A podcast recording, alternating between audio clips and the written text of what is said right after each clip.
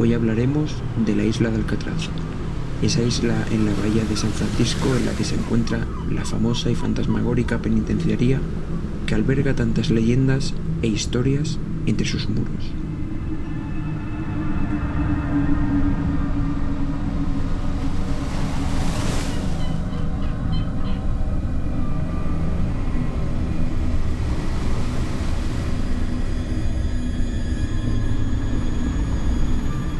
Ubicada en San Francisco, fue descubierta en 1775 por Juan Manuel de Ayala, quien al llegar y encontrarse una inmensa colonia de alcatraces, decidió otorgarle el nombre que tiene ahora.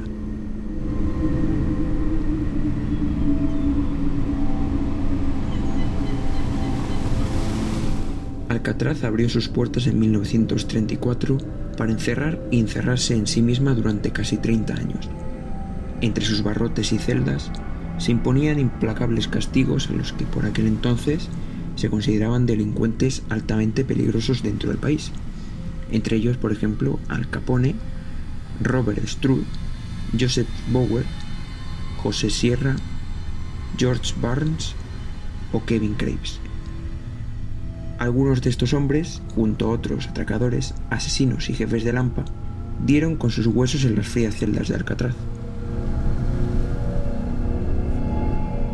Los presos de Alcatraz permanecían entre sus muros una media de ocho años, y la distancia entre la isla y la costa de San Francisco es aproximadamente de 2,4 kilómetros.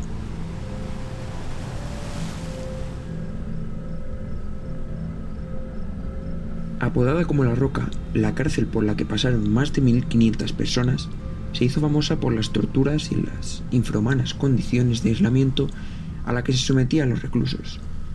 Así, la desesperación de los presidiarios registraba constantes intentos de fuga, con un solo caso de éxito del que se tiene constancia, el de Frank Lee Morris y los hermanos John Anglin y Clarence Anglin en la madrugada de junio de 1962. Alcatraz era un lugar prohibido, rodeado por las ásperas y frías aguas del Océano Pacífico.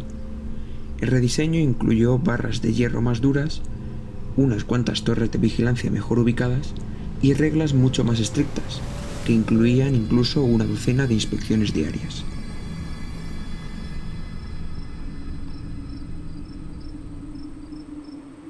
El 11 de junio de 1962, Frank Morris, John Anglin y Clarence Anglin llevaron a cabo uno de los escapes más complejos jamás vistos. Detrás de las celdas de los prisioneros en el bloque B, donde el escape fue planeado, había un corredor descuidado de tres pies. Los prisioneros escaparon por el hormigón que estaba dañado por la humedad y salieron por el conducto de ventilación hacia el corredor. Usaron herramientas como una cuchara de metal soldada con plata que habían conseguido de una moneda de 10 centavos y un taladro eléctrico improvisado con un motor de ventilador robado. El ruido fue disfrazado por los acordeones que eran tocados durante la hora de música en la cárcel, y el progreso fue cubierto por paredes falsas, las cuales en los oscuros recesos de las celdas engañaban a los guardias.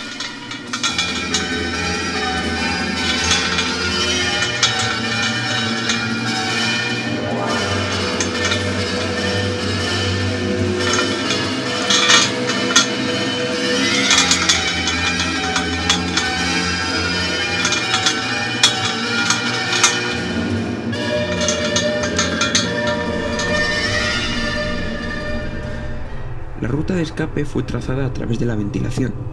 Los prisioneros retiraron el ventilador y el motor, reemplazándolas con una malla de metal y dejando espacio suficiente para que un prisionero pudiera entrar. Además robaron un cable abrasivo de carburo de silicio de un taller de la prisión y los prisioneros retiraron los remaches de la rejilla. Y sus camas reemplazaron con maniquíes hechos de papel maché y pelo que roban en la barbería. Los fugitivos también construyeron una balsa inflable durante muchas semanas con más de 50 impermeables robados, los cuales habían preparado en lo alto del bloque de celdas, ocultando a los guardias por medio de hojas que habían colocado sobre los lados. Ellos escaparon a través de la ventilación, en el techo, y salieron de Alcatraz. La investigación oficial, por parte del FBI, fue asistida por otro prisionero, Allen West, quien fue parte del grupo de los fugitivos, pero que fue dejado atrás debido a que no cabía por el agujero de la pared. Algunos artículos pertenecientes a los prisioneros, incluyendo paletas de madera contrachapada y partes de la balsa hecha de impermeables, fueron encontrados cerca de la isla Ángel. La investigación del FBI que se llevó a cabo en 1962 a finales de diciembre de 1979 fue finalmente considerada como cerrada. Los informes oficiales sobre la fuga indican que los prisioneros se ahogaron en las frías aguas de la bahía mientras intentaban tocar tierra firme, haciendo poco posible que pudieran recorrer las 1,25 millas que había hasta tierra firme, como hemos dicho antes que eran aproximadamente 2,4 kilómetros, por las fuertes corrientes del océano y el agua a temperaturas frías.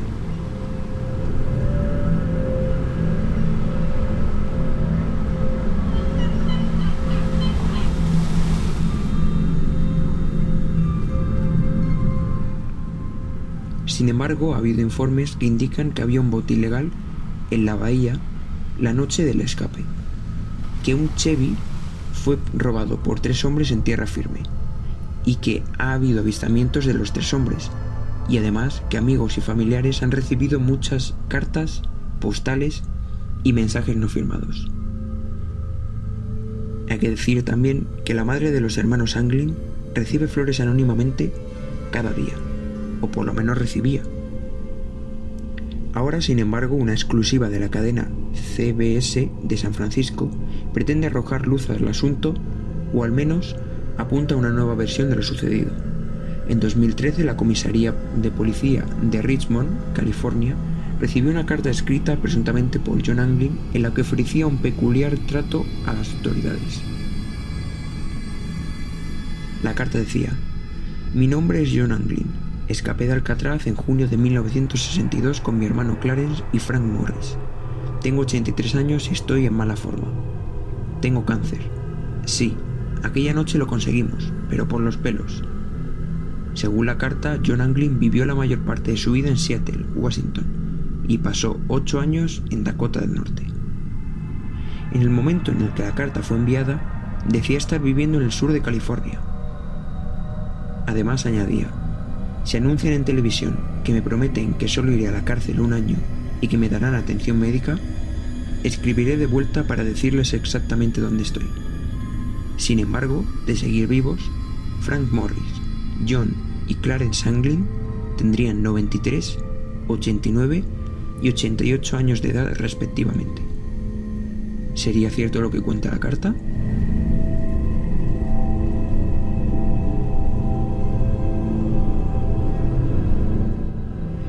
El intento de escape más violento, sin embargo, ocurrió entre el 2 y el 4 de mayo de 1946, cuando un intento fallido por seis prisioneros conllevó a la batalla de Alcatraz, así es como se denomina. Fue llevada a cabo por seis prisioneros, llamados Vernon Coy, Joseph Kretzer, Sam Shockley, Clarence Carnes, Marvin Hubbard y Miran Thompson ellos atrevidamente tomaron el control de la cárcel. Se sobrepusieron a los guardias y oficiales y capturando el cuarto de armas y las llaves de la puerta del patio recreativo. Su objetivo era escapar en el bote desde el muelle, pero cuando fallaron en obtener las llaves de la puerta exterior, ellos decidieron luchar. En la pelea que tuvieron, se las arreglaron para tomar a dos guardias como rehenes, a quienes eventualmente mataron dos días después. Impulsados por Shockley y Thompson, Kretzer disparó a los rehenes a una distancia muy corta. Uno de los guardias, llamado William Miller, sucumbió ante sus lesiones mientras el segundo guardia, Harold Cities, fue asesinado en la cárcel. Aunque Shockley, Thompson y Carnes regresaron a sus celdas, los otros tres, llamados Coy, Kretzer y Hubbard, persistieron en su pelea. El conflicto fue tanto los marines de Estados Unidos tuvieron que intervenir para ayudar a los guardias y asesinar a los tres prisioneros. En esta increíble batalla, aparte de los guardias y los prisioneros asesinados, otros 17 guardias y un prisionero resultaron lesionados. Shockley, Thompson y Carnes fueron enjuiciados por el asesinato de los guardias. Entre ellos, Shockley y Thompson fueron sentenciados a muerte a través de la cámara de gas. De todos modos, Carnes, quien tenía solo 19 años de edad, fue sentenciado a cadena perpetua.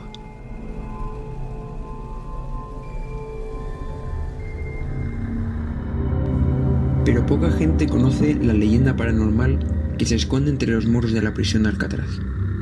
Una de las áreas donde la actividad paranormal parece ocurrir es en un corredor donde los reclusos Coy, Kretzer y Hubbard fueron asesinados después de un intento de escapar de la prisión, el que hemos comentado antes.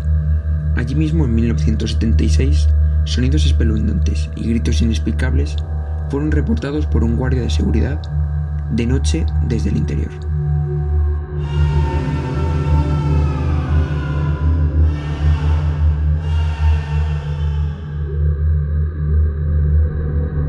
También se ha escuchado a alguien gimiendo desde el interior de los muros de la prisión, pero allí no se ha encontrado nadie. Entre muchos presos, el más famoso y reconocido por la gente fue Al Capone, quien pasó los últimos años de vida en Alcatraz.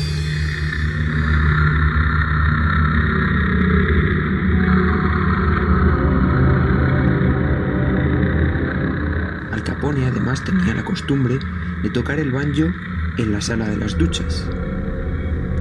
En los últimos años, un guardia forestal dijo que escuchó música del banjo que salía de la ducha. Al no estar familiarizado con la historia de Alcatraz, el guardabosques no encontró una razón para el sonido y documentó el evento como desconocido. Sin embargo, otros huéspedes empleados señalaron que escucharon el sonido de un banjo que provenía de los muros de la prisión. Otros eventos que se produjeron en los últimos años incluyen los testimonios de algunos guardias que sostenían haber olido humo, pero no encontraron fuego. También habían escuchado gritos y llantos acompañados de gemidos y avistamientos inexplicables de fantasmas de presos o personal militar. Hay una zona de la prisión que da especial impresión a aquellos que la visitan. Esta zona se llama The Hole, el hoyo en español. Este espacio comprende las celdas 9 hasta la 14 del bloque D y era el lugar donde eran llevados temporalmente algunos presos con características de peligrosidad o comportamiento muy negativo. En estos cubículos, sin luz natural, los presos solían vivir en condiciones pésimas y además sufrían torturas por parte de los guardias. El caso más sonado es el de un recluso que tras ser encerrado en la celda 14D comenzó a gritar que una figura con los ojos de color fuego estaba allí. Continuó gritando durante toda la noche y de repente llegó una hora en la que se cayó. Nadie le hizo mucho caso ya que lo consideraban un loco. Pero al día siguiente encontraron su cuerpo muerto, con marcas de manos alrededor de su cuello y una expresión escalofriante en su cara.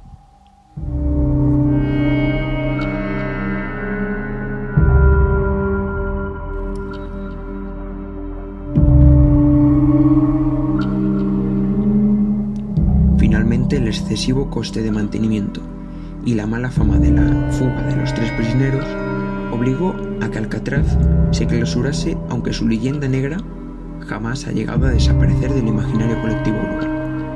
Mientras tanto, lo que ocurre por la noche entre sus muros sigue siendo un misterio.